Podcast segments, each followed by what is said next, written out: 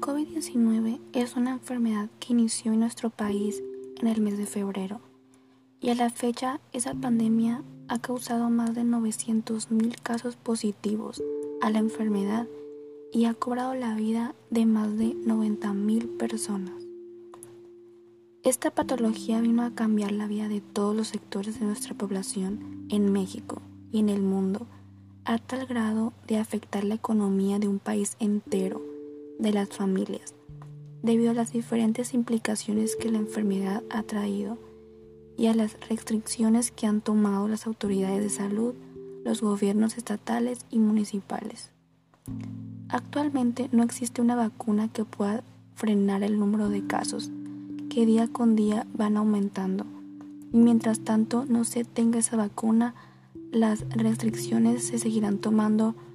propiciando nuevos casos y más afectaciones económicas a la población.